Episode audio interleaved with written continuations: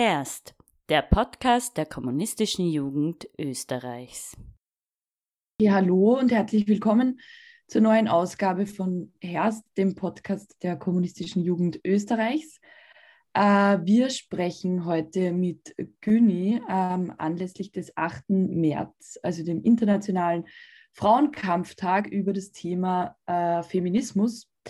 Und zwar im Speziellen wird es um den materialistischen Feminismus gehen. Ähm, genau, wir haben heute die Güni eingeladen. Äh, Güni, du publizierst, du hältst Vorträge und gibst Schulungen zu feministischen Themen und studierst an der Humboldt-Universität in Berlin Philosophie im Master. Hallo. Hallo. Ähm, genau, und ähm, da können wir gleich auf was aufmerksam machen. Du startest nämlich in zwei Wochen mit einer ähm, Schulung über die Rosa-Luxemburg-Stiftung läuft das zum T also unter dem Titel Einführung in die feministische Theorie.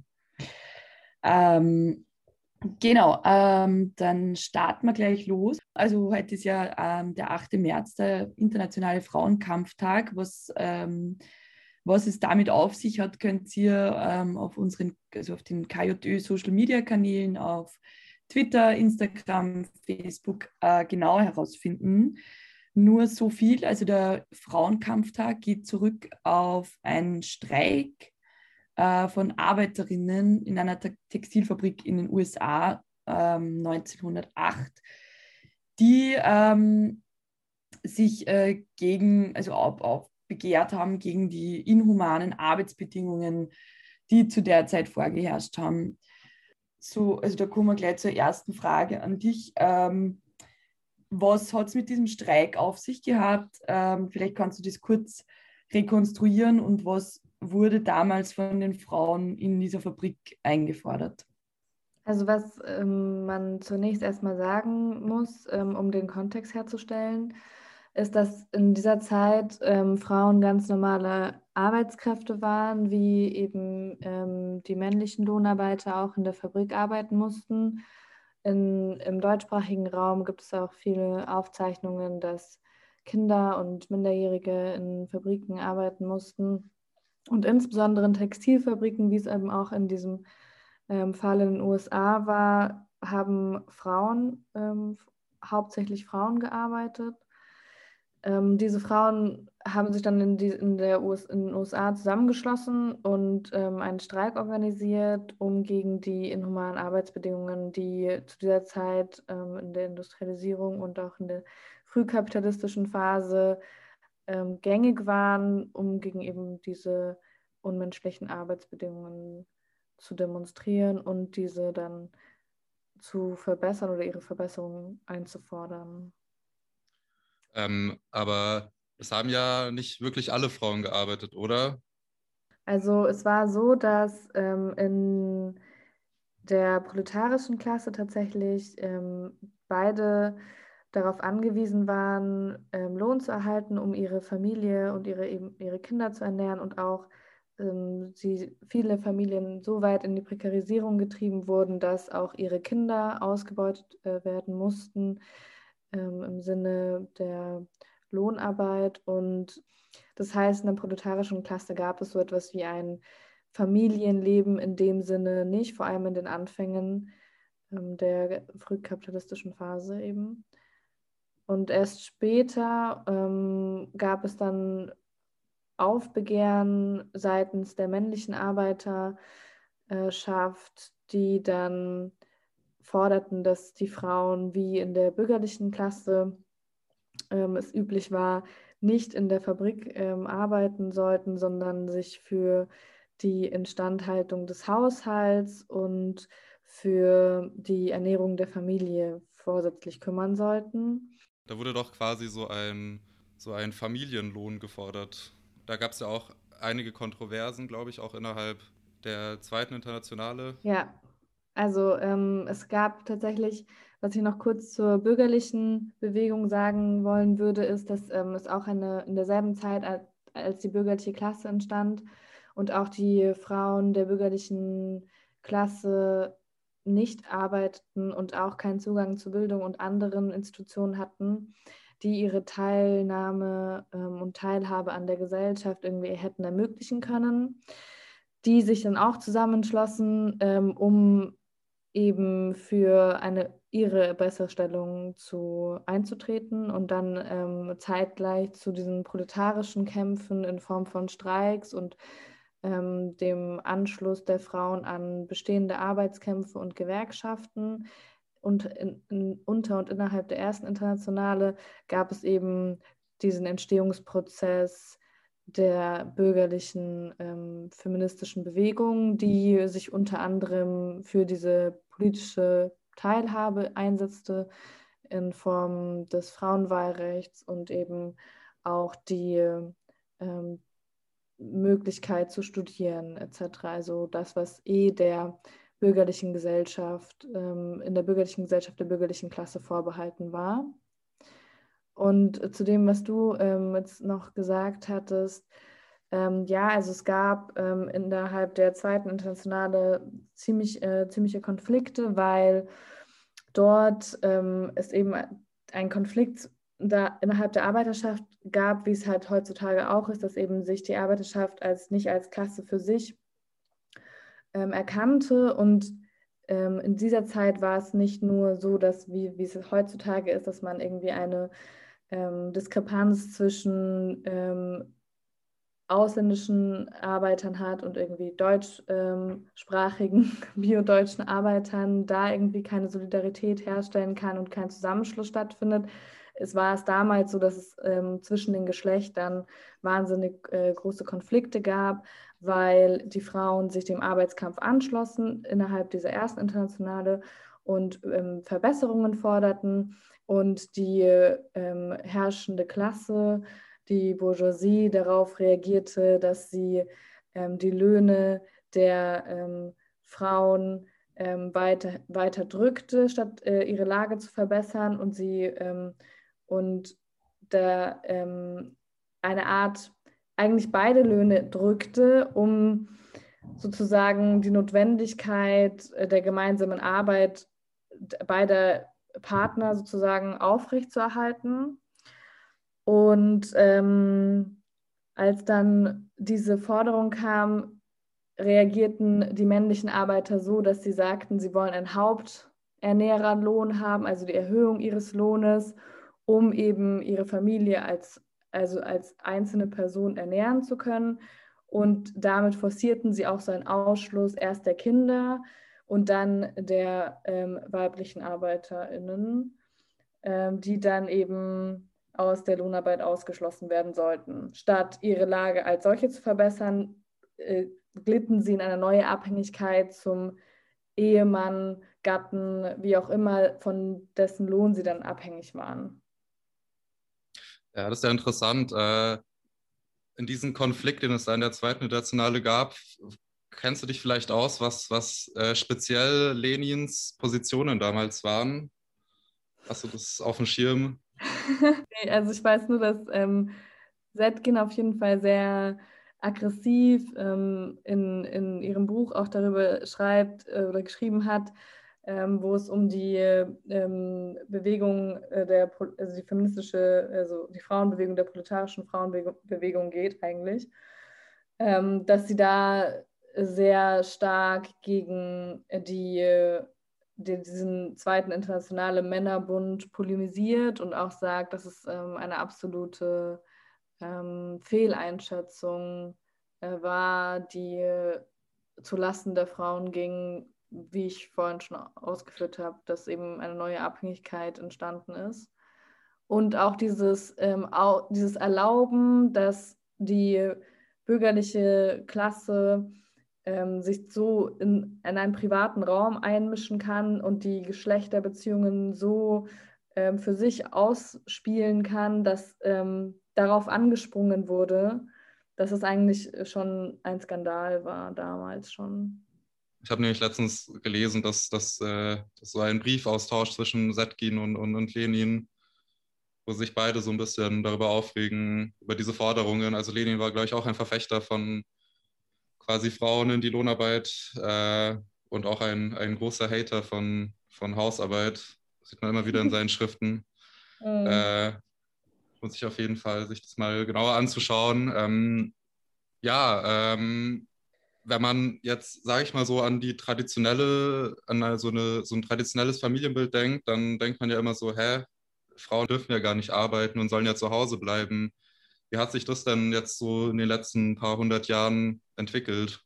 Tatsächlich war es so, dass ähm, durch die gescheiterten Arbeitskämpfe ähm, in Europa und auf der Welt ähm, nicht überall, aber zumindest in, in Deutschland, im deutschsprachigen Raum, es eher dann zu einer weiteren Prekarisierung ähm, geführt hat und man Erkämpftes verloren hat ähm, und jegliche Art von Errungenschaft äh, der Arbeiterschaft selber wieder auf die Füße gefallen ist, ähm, was dazu führt, dass es eben ähm, zum unter anderem deswegen zum deutschen Faschismus ähm, kam und innerhalb dieser, dieses faschistischen Regimes gab es so etwas wie feministische Bewegungen oder Frauenkampf als solches äh, natürlich nicht mehr in dem Sinne, zumal auch viele Vorkämpferinnen ähm, entweder ins Gefängnis gesteckt wurden oder umgebracht wurden, schon in der Vorbereitung ähm, auf den Faschismus oder die, die faschistische Machtergreifung. Ähm, dementsprechend war es dann innerhalb dieser, dieser, dieser Diktatur, gab es, gab es so etwas wie eine Bewegung nicht. Ähm, und erst nachdem eben ähm, der Faschismus in Deutschland offiziell besiegt worden ist, ähm, gab es wieder die ähm, Bestrebungen, sich zusammenzuschließen, als Frauen für ein, eine, bessere, eine bessere Gesellschaft zu kämpfen. Und ähm, auch als sich dieses historische Fenster öffnete, kurz nach dem Zerfall des deutschen Faschismus, dieses sozialistische Fenster sich öffnete, gab es eben einen gemeinsamen Arbeitskampf und eine gemein, ein gemeinsames Ziel zur Besserung der Lage aller Individuen. Als das dann auch scheiterte und ähm, die Teilung Deutschlands, äh, hat auch einige Ungleichmäßigkeiten in der Bewegungsformation ausgelöst. Also es gab eben ähm, in der DDR hatten die Frauen ganz andere Privilegien und Rechte schon automatisch, weil sie in einem sozialistischen Aufbau sich befanden. Und in der BRD gab es wahnsinnige Rückschritte. Also es wurde flächendeckend das Hausfrauenmodell propagiert.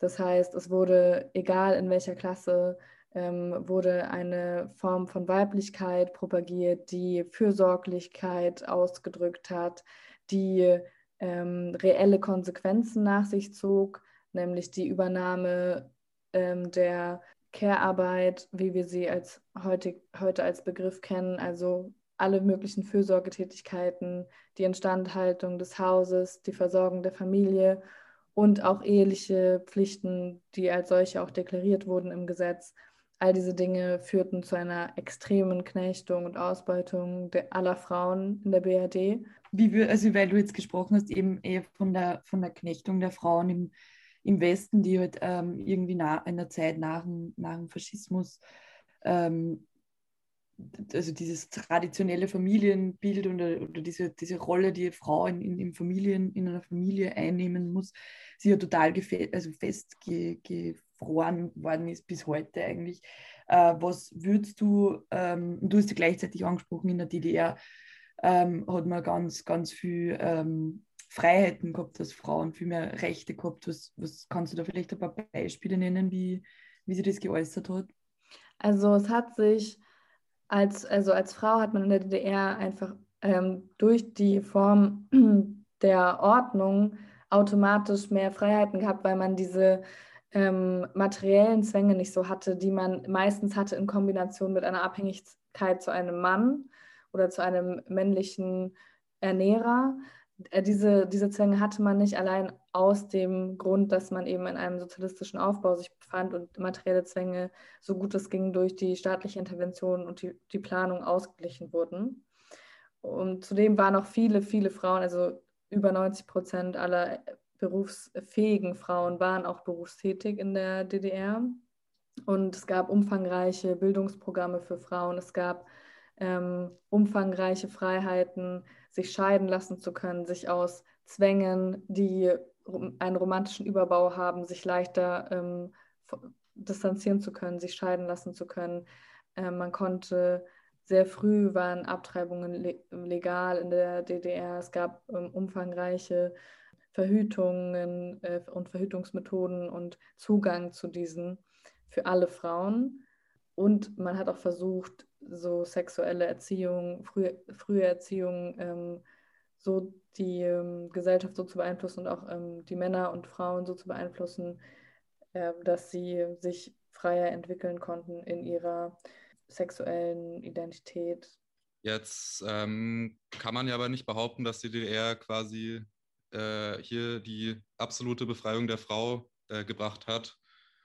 Ähm, in diesem Sinne würde ich gerne fragen, jetzt so mit dem Grundgerüst des Marxismus, das man hat, äh, inwieweit lässt sich denn überhaupt Frauenunterdrückung mit marxistischer Theorie greifen und, und was fehlt ihr vielleicht noch? Also es ist so ein, ein gängiges ähm, Phänomen in der feministischen Theorie der letzten 30 Jahre, dass ähm, vor allem, ich sage 30 Jahre, weil ähm, nachdem der sozialistische Aufbau für gescheitert ähm, erklärt wurde, ähm, in, in, der, in der bürgerlichen Ideologie und ähm, auch Wissenschaft, wurde sehr viel Arbeit reingesteckt, um diese Fortschritte, die es unter dem sozialistischen Aufbau auch für die Frauenfrage und für die Lösung der Frauenfrage gab, um diese in Vergessenheit zu äh, rücken. Und diese Herangehensweise führte auch dazu, dass man im, in dem wissenschaftlichen Kontext so etwas wie den, die Verwissenschaftlichung ähm, sozialistischer, ähm, sozialistischer Ideen ja auch unter den Tisch kehrte und aus den Universitäten raustritt, genauso wie den Marxismus auch flächendeckend aus den Unis verbannte.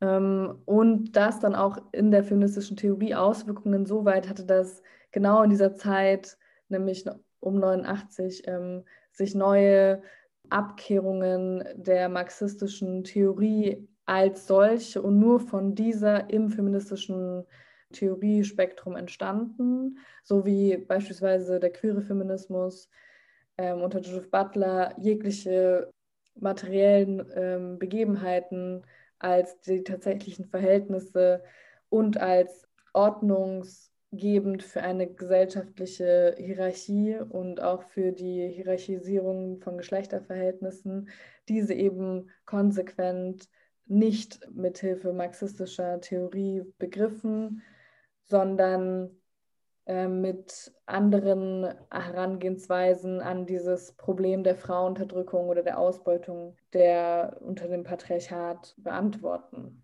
wollten, sollten.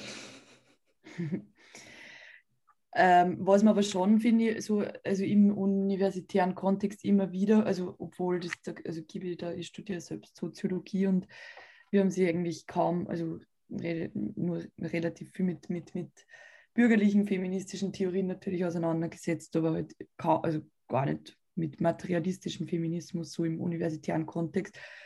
Was man aber schon immer wieder als Begriff so kennt, ist halt der Begriff der Intersektionalität, der in den letzten Jahrzehnten, glaube ich, immer, immer stärker an Bedeutung gewonnen hat.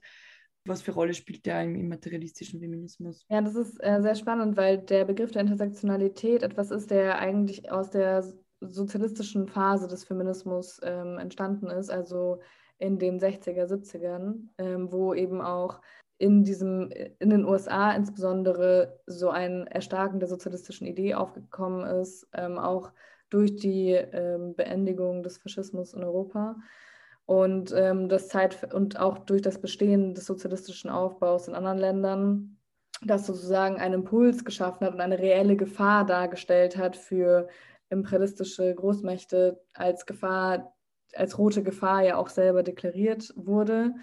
Und in dieser Zeit ähm, entstand eigentlich dieser Begriff der Intersektionalität, weil man forderte, diese ähm, bürgerlichen Tendenzen des Feminismus und auch diese, dieses Ausschließen von wichtigen Komponenten, Unterdrückungskomponenten ähm, und Kategorien, dass, das man, dass man das rückgängig machen wollte, auch in so einer Zeit, wo es eben sehr viele postkoloniale Bewegungen gab, wo die schwarze Bewegung in den USA ähm, sehr stark war, die schwarze sozialistische Bewegung in, in den USA sehr stark war.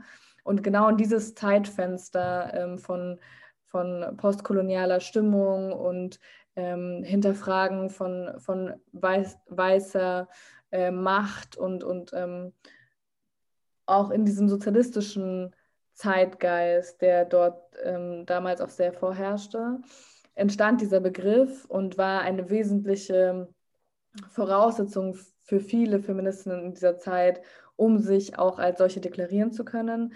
Und Intersektionalität heißt einfach, dass mehrere Formen ähm, von Unterdrückungen verstärkend und ähm, wirken und zusammenfallen.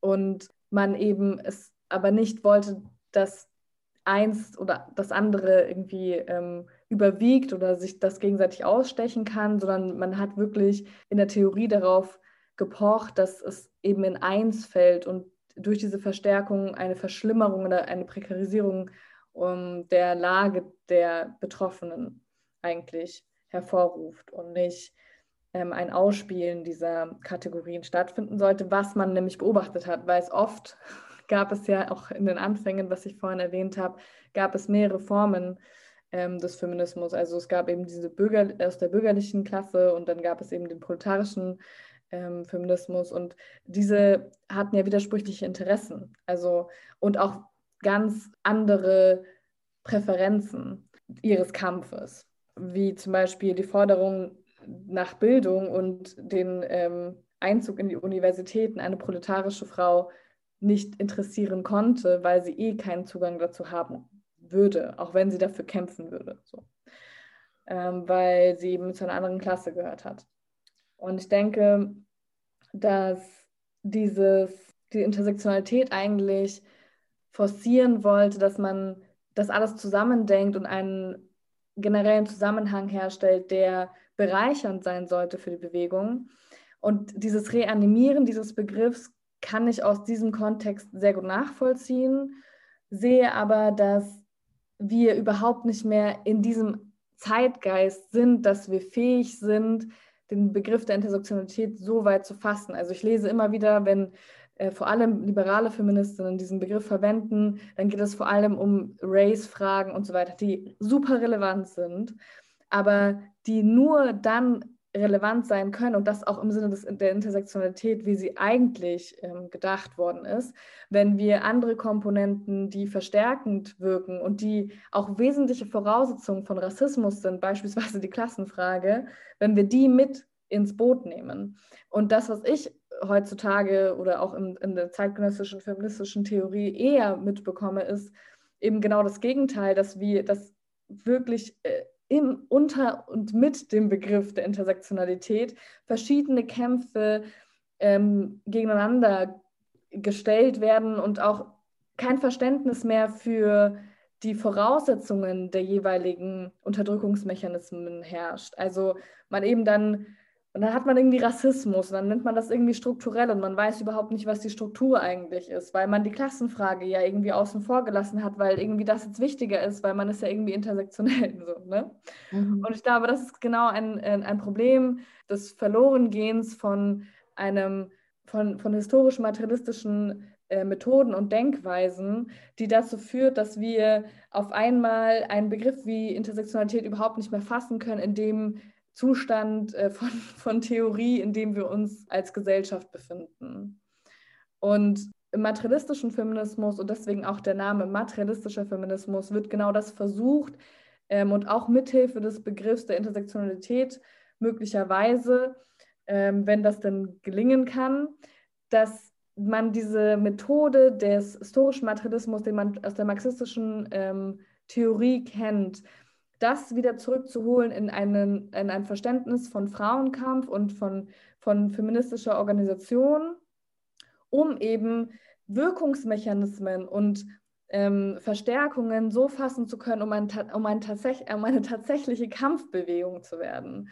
Und das, was wir unter liberalem Feminismus ähm, kennen und das, was ich auch als bürgerlichen Feminismus deklarieren würde, jederzeit, ähm, ist ja genau das Gegenteil. Wir haben einen Fokus auf die Sprache, wir haben einen Fokus auf weniger fleischliche Nöte, sage ich mal, ähm, weil wir uns in einem Stadium befinden, der jegliche äh, Nöte aus materiellen Zwängen hinten anstellt aufgrund der Tatsache, dass der sozialistische Aufbau irgendwie gescheitert, als gescheitert erklärt wird, dass wir irgendwie ein ständiges Anzweifeln des Klassenbegriffs haben, innerhalb der feministischen Theorie ein, eine Entscheidung getroffen wurde von mehreren äh, wortgebenden Frauen und Feministinnen, eben diese Komponente des Marxist, diese marxistischen ähm, Relikte eigentlich einer meiner Meinung nach immer noch sehr fruchtbaren Theorie um die Frauenfrage begreifen zu können, einfach ausgeschlossen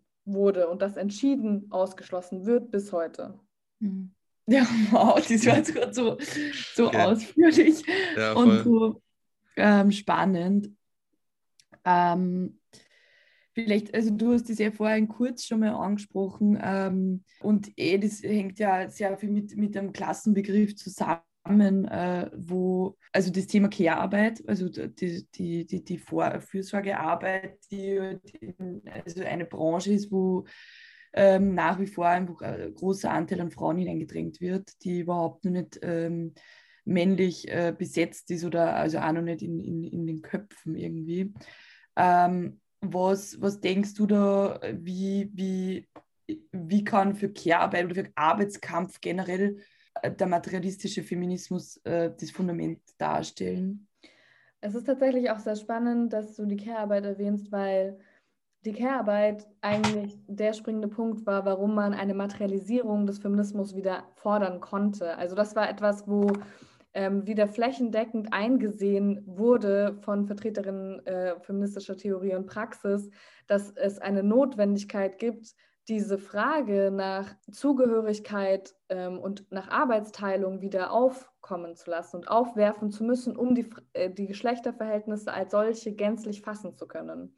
Und das ist eben geglückt, indem man in dieser Care-Arbeitsdebatte und auch angeschlossen an die Hausarbeitsdebatte die Frage aufgeworfen hat, unentgeltlicher Arbeit im Sinne der reproduktiven Arbeit, also Arbeit, die von, überwiegend von Frauen geleistet wird, aber nicht entlohnt wird, aber eine notwendige Voraussetzung der bestehenden Ordnung in gewisser Weise ist, weil wir eben alle diese Arbeiten ähm, erledigt haben müssen, um dann draußen im öffentlichen Raum ähm, unserer Lohnarbeit äh, nachgehen zu können oder wie es jetzt in diesen Zeiten ist, dass wir das im Homeoffice doch drinnen machen müssen, aber dann sich diese Grenzen auch vermischen und es zu einer weiteren Prekarisierung eigentlich der Frauen kommt, weil sie viele in, in Teilzeit gehen mussten oder ihren Job gänzlich aufgeben mussten, um die Kinderversorgung, die ja eigentlich ausgelagert ist in den meisten Fällen ähm, im deutschsprachigen Raum, dass das ja rückgängig gemacht wurde im Sinne des Lockdowns und man auf einmal wieder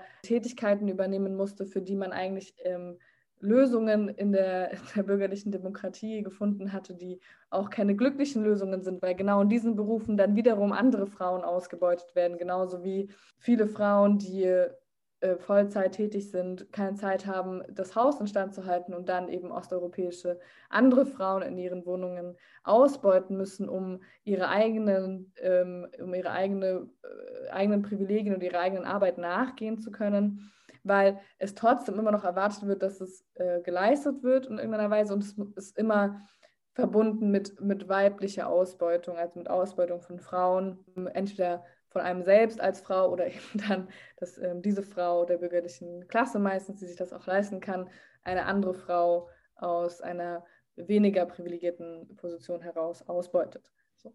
Das heißt, es gibt einen ähm, Zyklus und auch einen, einen globalen Zusammenhang von Ausbeutungen, die sich aneinanderreihen und immer wieder Frauen in, in geknechteten ähm, in geknechteter Art und Weise leben, ähm, und abhängig sind von dieser geringen, gering geschätzten Form von Arbeit.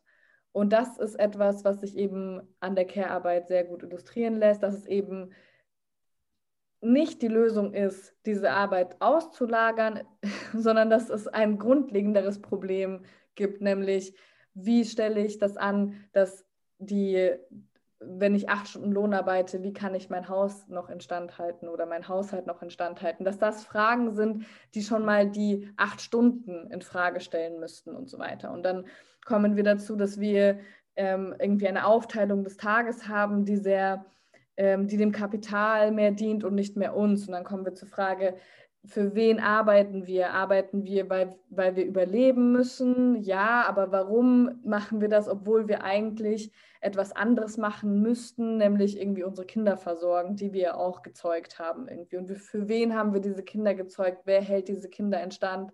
Warum wird die Form der Care-Arbeit so ausgelagert in Form von Bildung, sehr früh, früher Bildung und so weiter? Wem dient das eigentlich alles? Und am Ende des Tages, wenn man das, sich diese ganzen Fragen dann gestellt hat, weil man verstehen möchte, warum so viele Frauen ähm, so schlecht bezahlt werden und in so widerlichen Abhängigkeitsverhältnissen, entweder zu ihrem Gatten oder zu irgendeinem anderen, meist männlichen ähm, oder einer ähm, privilegierteren auch Klasse, sich in Abhängigkeit befinden. Wenn man sich all diese Fragen gestellt hat und dann eine Antwort ähm, sich herauskristallisiert, dann ist die Antwort, dass es eben ein, ein, eine grundlegendere Frage und die Notwendigkeit, irgendwie zu begreifen, ähm, wie die Ordnung der Gesellschaft aus, aufgebaut ist, dass wir verstehen können, was haben wir falsch gemacht, dass wir Dinge vorziehen, jetzt auch in diesen Zeiten, dass wir die Lohnarbeit, die Erhaltung der Lohnarbeit, der Gesundheit beispielsweise vorziehen oder dass wir die, also dass, dass die Fabriken offen bleiben, aber die komplette Freizeit eingeschränkt wird und wir das alles irgendwie mitmachen müssen, weil das eben so ist oder so, ne? Und mhm. ähnlich ist es auch bei der Care-Arbeit. Wieso kriegen Leute, äh, Frauen, die eigentlich dafür sorgen, dass Menschen überleben, indem sie sie pflegen oder indem sie die Kinder versorgen, warum werden diese Frauen nicht entlohnt, obwohl sie das Leben in den und für das Leben zuständig sind. Und warum werden wiederum andere Leute entlohnt, die sich viel weniger relevanten Themen, äh, wenn es um, die, um das Menschengeschlecht an sich geht, ähm, widmen? Warum kriegen die viel mehr als, als diese Frauen und so weiter? Und dann kann man natürlich ähm, ökonomisch argumentieren, ja, es liegt daran, dass man eben diese Form der Arbeit äh, nicht effizienter machen kann, dass man eben ähm, die staatliche Intervention braucht, weil das äh, kein wirklich Produkt, keine produktive Arbeit ist. Und dann gibt es ähm, auch im Sinne des, des, der Hausarbeitsdebatte wahnsinnig viele Diskussionen über die Produktivität und über, die, über den Wert dieser Arbeit. Und wenn, ein, wenn diese Arbeit keinen Mehrwert schafft, dann kann sie eben nicht besser bezahlt werden, dann gibt es keine Effizienzsteigerung und so weiter und so fort. Und in ihr kann keine Arbeit eingespart werden, weil ein, ein Kind zu wickeln eben so lange dauert, wie es dauert, ein Kind zu wickeln, wenn es dann noch schreit und so weiter. Und klar kann man das dann mit diesen ganzen ökonomischen Voraussetzungen ähm, begründen und rationalisieren und dann hinnehmen und dann doch wieder streiken, dass es 50 Cent mehr gibt, die es dann doch nicht gibt, aufgrund der ökonomischen Voraussetzungen. Aber die eigentliche Frage müsste doch sein, warum zweifeln wir die ökonomischen Voraussetzungen nicht an, die genau diese Konsequenzen nach sich ziehen, die Frauen in Knechtung und Ausbeutung treiben? Ja, voll. Also, das hast du sehr schön erklärt. Ich habe immer das Gefühl, wenn so über Care-Arbeit geredet wird, ähm, und ich meine, das ist jetzt vor allem seit Corona irgendwie sehr ein Thema geworden und dann wird auch viel über Auslagerungen dieser Care-Arbeit geredet. Und da wird halt ein bisschen so getan, als ob wir nicht schon irgendwie angefangen hätten in bestimmten Bereichen, zum Beispiel jetzt, warum gibt es einen Kindergarten, wie du schon gesagt hast, nicht schon längst angefangen hätten, diese Care-Arbeit auszulagern? Und dass das tatsächlich im Kapitalismus ja nicht äh, richtig funktionieren mag. Also es wird immer so ein bisschen aufgezogen, als ob es das so eine Frage wäre von, ja, es gibt ein paar Politiker, die noch nicht äh, sich ganz bewusst dessen sind, dass irgendwie Hausarbeit ätzend ist und es deswegen nicht machen wollen. Deswegen müssen wir Care-Arbeit mehr visible machen. Aber ja, die systemischen Voraussetzungen, das ist sehr schön erklärt, äh, werden irgendwie wenig, wenig thematisiert. Ja, weil man immer noch diese, ähm, diesem Mythos der bürgerlichen Ideologie auf den Leim geht, dass es ähm, etwas innerhalb dieser bestehenden Ordnung ähm, besser macht, wenn wir in Form von kleinen Arbeitskämpfen etwas erkämpfen. Dabei, wenn wir ähm, rückblickend auf Formen des Arbeitskampfes schauen, die nicht in einer ähm, in einer Aufhebung der bestehenden Ordnung mündeten, sondern in ähm, kleinen, ähm, wie soll ich sagen, Gönnereien der herrschenden, besitzenden Klasse mündeten. Wenn wir uns diese Kämpfe anschauen, sehen wir immer wieder, dass es zu einer weiteren Prekarisierung von irgendwem geführt hat. Wenn nicht von denen, die das erkämpft haben, dann eben wie in dem Fall, den ich schon geschildert habe, dann ähm, auf den Frauen auf die Füße gefallen ist und sie in ein noch schlimmeres Abhängigkeitsverhältnis gekommen sind oder ein ähnlich schlimmes Abhängigkeitsverhältnis gekommen sind und so weiter. Also die Überwindung der bestehenden Ordnung und die, äh, mit ihr auch die Überwindung jeglicher Voraussetzungen der Ausbeutung und Knechtung von, von Lohnarbeitern und auch von Frauen und LohnarbeiterInnen, dass das äh, eigentlich das Ziel sein müsste, das ähm, wird äh, der, dem bürgerlichen Demokratietheater ähm, natürlich, äh, also es ist kein Teil dessen. Ähm, du hast jetzt ja ähm, viel über, über die männliche Vorherrschaft geredet. Äh, das hört sich für mich nach, nach Patriarchatstheorie an. Ähm, wie kann man die Patriarchatstheorie denn in, die, ähm, in den materialistischen Feminismus einbetten oder inwiefern ist er da relevant? Ähm, also die Patriarchatstheorie ist auf jeden Fall ähm, Teil äh, der, des, der feministischen Theorie schon seit einiger Zeit. Was ist denn die Patriarchatstheorie genau? Ähm, also es geht darum, äh, festzustellen, dass es eine grundlegende, äh, omniherrschende, allgegenwärtige Vormachtstellung des Mannes ähm, in der bürgerlichen Gesellschaft gibt und auch vor ihr und die sich eben in Form von Abhängigkeiten äußert und ähm, gewisse Unterdrückungs- und Herrschaftsformen ähm, nach sich zieht was, wo die Patriarchatstheorie ein großes Thema war, war ja bei der MeToo-Debatte, wo viel darüber gesprochen wurde, dass eben gewisse männliche, äh, reiche, privilegierte, mächtige Männer junge Schauspielerinnen missbrauchten und sich eben durch ihre Vormachtstellung aber nichts befürchten mussten. Und dann erst Jahre später, als die Frauen also nicht mehr abhängig von ihnen waren und wahrscheinlich auch nicht mehr als Schauspielerinnen praktizierten, sich äh, zu den vergangenen Ereignissen und Missbrauchsfällen, die ihnen angetan wurden, äußern konnten. Und äh, das ist so ein klassisches Beispiel, wo die Patriarchatstheorie omnipräsent war. Und was man aber aus, der, aus dem Standpunkt oder aus der Perspektive eines materialistischen Ansatzes ähm, da auch deutlich sagen muss, ist, dass die Patriarchatstheorie ähm, einen äh, Moment der Unzulänglichkeit für solche Erklärungen hat. Und zwar, wenn man einfach davon ausgeht, dass ähm, jeglicher, also das ist eine, eine, eine gute Grundlage, um, um Geschlechterverhältnisse als solche begreifen zu können, vielleicht als Einstieg. Aber es hat auch einen etwas Statisches, etwas, äh, was für eine Kampfbewegung vielleicht Unfruchtbares, weil sie eine Diagnose feststellt, dass eben immer so ist, dass ein Mann immer mehr Rechte hat und mehr Privilegien hat aufgrund seines Mannseins. Ähm, und dadurch entsteht so etwas, äh, etwas was ich als Ohnmacht ähm, erfahre.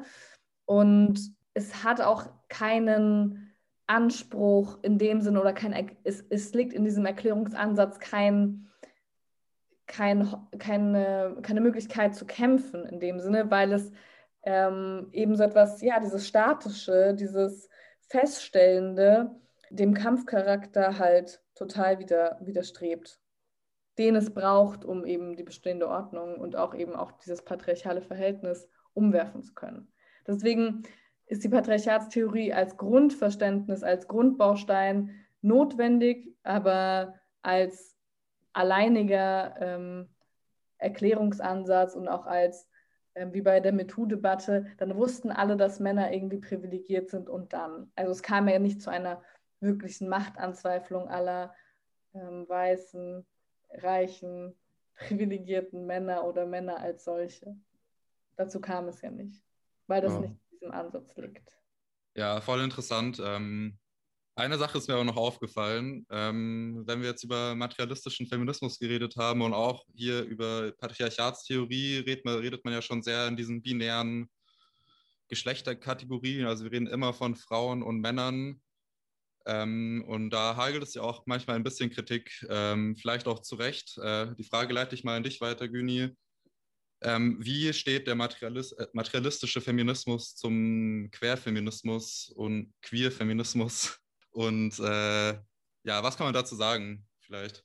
Ja, es ist sehr spannend. Also ich muss sagen, ich bin überhaupt kein Fan davon. Ähm, also was viele, glaube ich, auch als Eindruck vom materialistischen Feminismus haben, oh, jetzt kommt wieder so ein neuer Feminismus um die Ecke und jetzt müssen wir uns wieder irgendwie spalten und streiten und, und so weiter. Aber ich glaube, das ist gar nicht der Sinn und Zweck dessen. Also nicht, zumindest nicht äh, von dem Ansatz, den ich vertrete. Denn ich denke, dass es einen versöhnenden Aspekt dahinter gibt, weil man eben von diesem proletarischen Feminismus ähm, wichtige Erkenntnisse mitnimmt und weil man auch von der, vom Queerfeminismus wichtige Erkenntnisse mitnimmt. Und Queerfeminismus heißt ja auch, also der Queerfeminismus ist ja in einer Zeit entstanden, wo es dem Zeitgeist entsprach, materialistische, äh, historisch-materialistische Methode und Ansätze hinten anzustellen oder sie komplett zu vernachlässigen. Das heißt, es ist kein Zufall, dass der Queerfeminismus jetzt nicht 100 Prozent sich mit der Klassenfrage beschäftigt, wobei es von Judith Butler schon ein, zwei wichtige Aufsätze gibt, ähm, wo sie sich dazu äußert.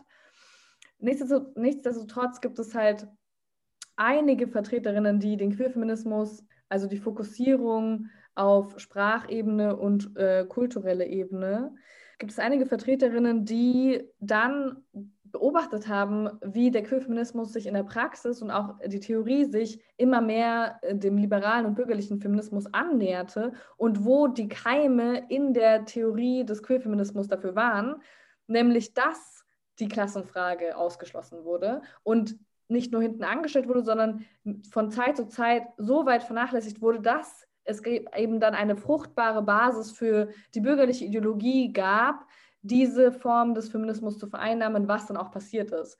Und Vertreterinnen wie Nancy Fraser, die eigentlich mit Judith Butler zusammengearbeitet haben und auch diese Ansätze mit, äh, mitgestaltet haben, haben dann 10, 15 Jahre später festgestellt, oh, was ist denn da eigentlich passiert? Ne? Und in dieses, in dieses Zeitfenster fällt ja auch die Globalisierung und die Verstärkung ähm, der kapitalistischen Produktionsweise und Zwänge im globalen Kontext. Und das fällt wiederum zusammen mit einer Verbreitung der feministischen Bewegung überall. Und sie sagt eben, dass das kein Zufall ist, dass die Verbreitung mit so einer Verweichlichung einherging. Und diese Verweichlichung die Konsequenz aus dem Ausschluss des revolutionären Anspruchs aus dem Queerfeminismus war. Und der Queerfeminismus als solche ursprünglich, zumindest wenn man Gender Trouble liest, also das ähm, Buch, was alles ins Rollen gebracht hat von Judith Butler, ist es schon ein, eine Theorie mit revolutionärem Anspruch, nämlich die Abschaffung der Geschlechter als solche ist auf jeden Fall eine, eine, ein revolutionäres Ziel. Nur hat man zu dieser Überwindung der Geschlechter braucht man trotzdem die Ansätze, um zu begreifen, wie Geschlechterverhältnisse sich manifestieren, wie sie mit der Arbeitsteilung zusammenhängen. Und wenn wir bei der Arbeitsteilung sind, sind wir notwendigerweise bei marxistischen Theorien. Das heißt, sie hat aber versucht, die Ordnung der Gesellschaft anhand von ähm, dem Begriff der Heteronormativität zu beschreiben und versucht, jegliche Form der Herrschaftsverhältnisse in Geschlechterverhältnissen, in, in Geschlechterbeziehungen durch diese Heteronormativität zu erklären, die sie aus der Psychoanalyse ähm, gezogen hat. Was wäre da so ein, so ein Beispiel? Ähm, so, welchen Konflikt sie jetzt mit dieser Heteronormativität, Heteronormativität erklärt oder naja, beispielsweise die Manifestation der Frau als Fürsorgende sieht sie halt als ähm, heteronormative Konstruktion von Weiblichkeit. Und die dann wiederum abhängig ist von Patriarchat, also von einer Unterdrückung, vorangehenden Unterdrückung durch den Mann und die Ausbeutung der Frau im Sinne äh, der Manifestation ihrer äh, Weiblichkeit als Konstrukt, was gar nicht existent ist. Nämlich die Komponenten, die damit einhergehen, Fürsorge, ähm, Emotionalität, ähm, die Fähigkeit zu gebären, die dann auch die Fähigkeit zu versorgen nach sich zieht. Und all dieser ganze Quatsch, der ja auch tatsächlich Teil der bürgerlichen Ideologie werden musste, um das Hausfrauenmodell auf alle Klassen anwenden zu können. Aber es ist eben nur die kulturelle Ebene der ähm, Konstruktion von Weiblichkeit und die eigentlichen ordnungsgebenden Voraussetzungen sind die materiellen, die tatsächlichen Verhältnisse. Das heißt, wenn wir nicht diese Arbeitsteilung hätten, hätten wir überhaupt nicht die und, und diese notwendige Voraussetzung der Arbeitsteilung, um eben ähm, diese Trennung der Geschlechter und die, auch dieses binäre Verhältnis dahinter, all das, was, wo, ähm, wo ich auch in dieser Rhetorik dann drin bin, sind ja alles, steht und fällt alles mit der Art und Weise der Produktion, nämlich der kapitalistischen Produktion. Das heißt, wenn wir wirklich näher rankommen wollen an eine queere Utopie in dem Sinne, wie sie sich, ähm, wie sie die Überwindung aller Geschlechter bedeutet, müssen wir die Komponenten, die diese manifestieren, und das unter anderem die Arbeitsteilung der Geschlechter und das darin enthaltene binäre Verhältnis und die Trennung von Mann und Frau, um das zu überwinden, müssen wir die kapitalistische Produktionsweise und die darin enthaltene Arbeitsteilung im Sinne des Hausfrauenmodells und auch im Sinne eines traditionellen Familienbilds und so weiter, das müssen wir überwinden. Und bei Butler ist es so, dass die Überwindung, ähm, dass sie die Überwindung nicht auf dieser Systemebene ähm, sieht, sondern dass sie die Überwindung an das Subjekt zurückbringt. Und das ist etwas, was auch wiederum diesem Zeitgeist geschuldet ist, dass wir Systemfragen hinten anstellen mussten, weil wir den sozialistischen Aufbau für gescheitert erklärt haben. Und dann wieder die Frage war, wer ist das revolutionäre Subjekt, wenn es so etwas wie einen äh, revolutionären Anspruch noch geben darf.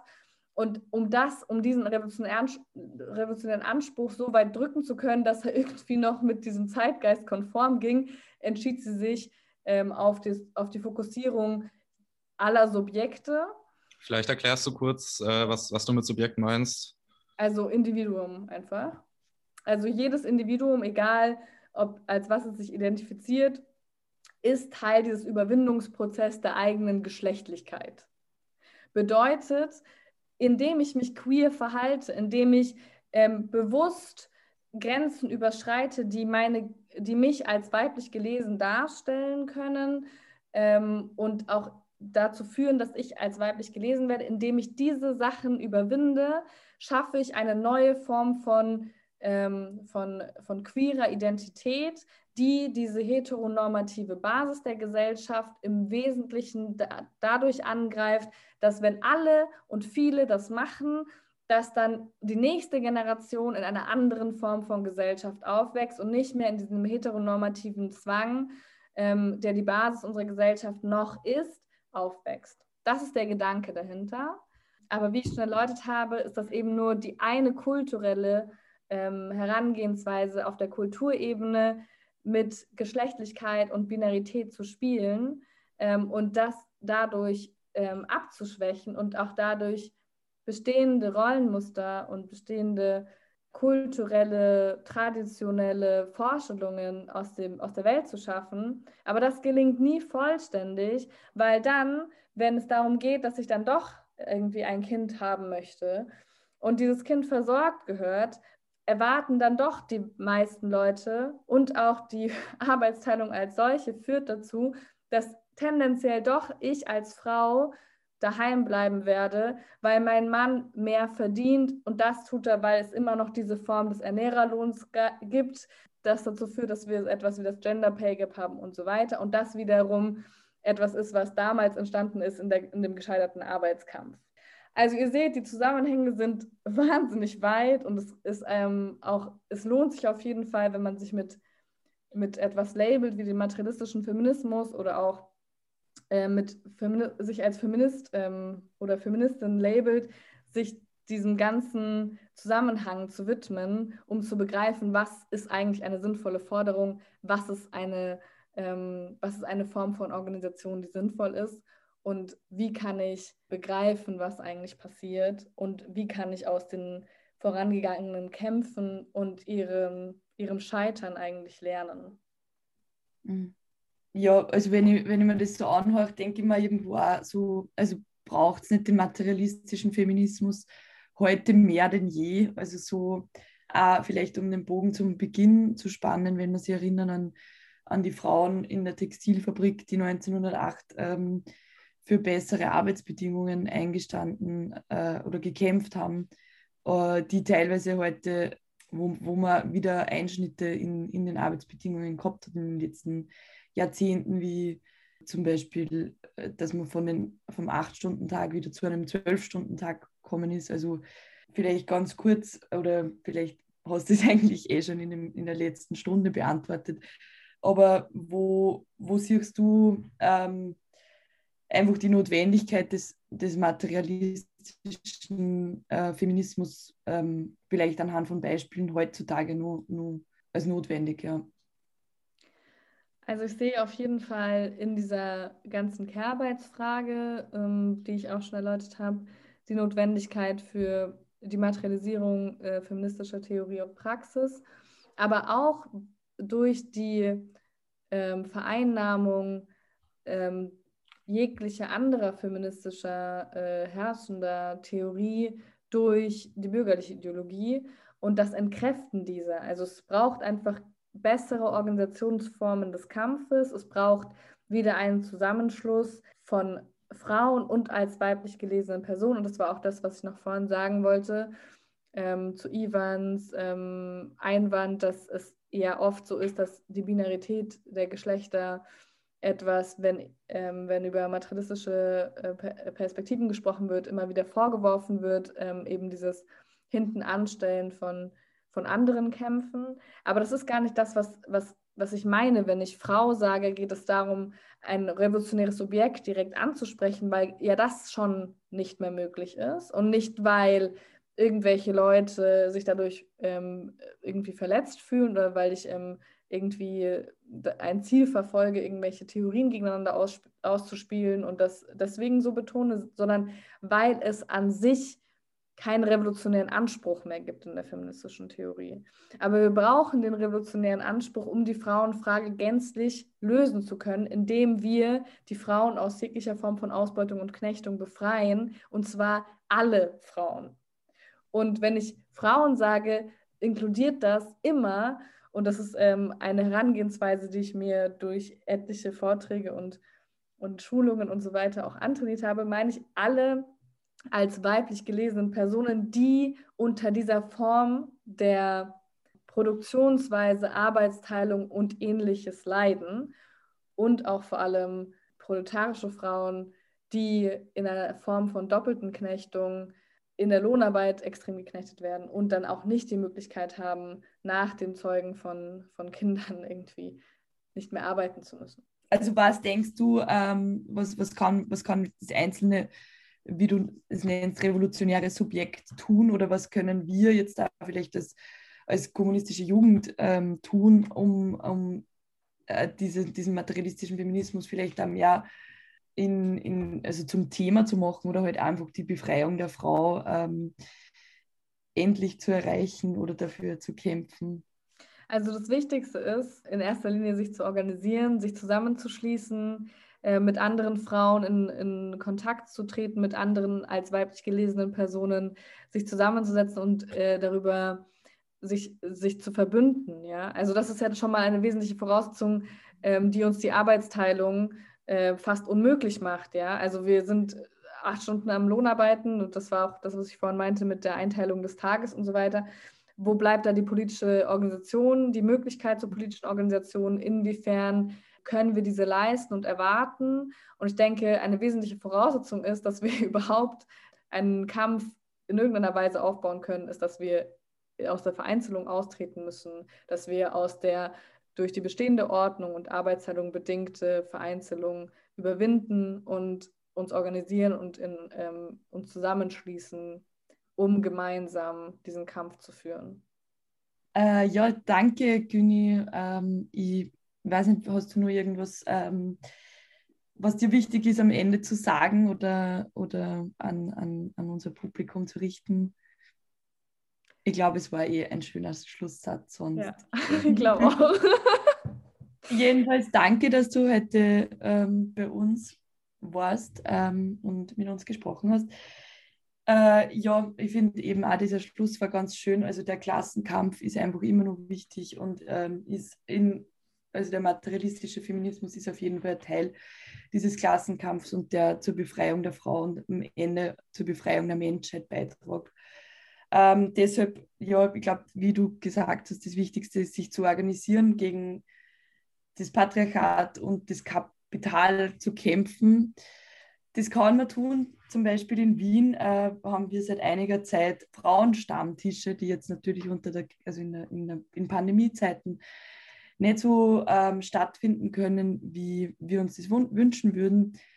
Ähm, nichtsdestotrotz ähm, sind es ganz wichtige ähm, Treffen, wo man sie austauschen kann, organisieren kann und Thema, ähm, wo alle herzlich eingeladen sind, die auch zu besuchen. Ähm, schreibt uns dafür einfach auf unseren Social Media Accounts ähm, auf Instagram, Facebook, Twitter oder schaut generell dort vorbei. Wir haben immer wieder feministische Themen aufbereitet und, und machen das zum Thema. Genau, ähm, wenn euch der Podcast gefallen hat, ähm, könnt ihr den auch finanziell unterstützen, soweit ähm, euch das möglich ist. Ähm, den Link dazu findet ihr in der Beschreibung.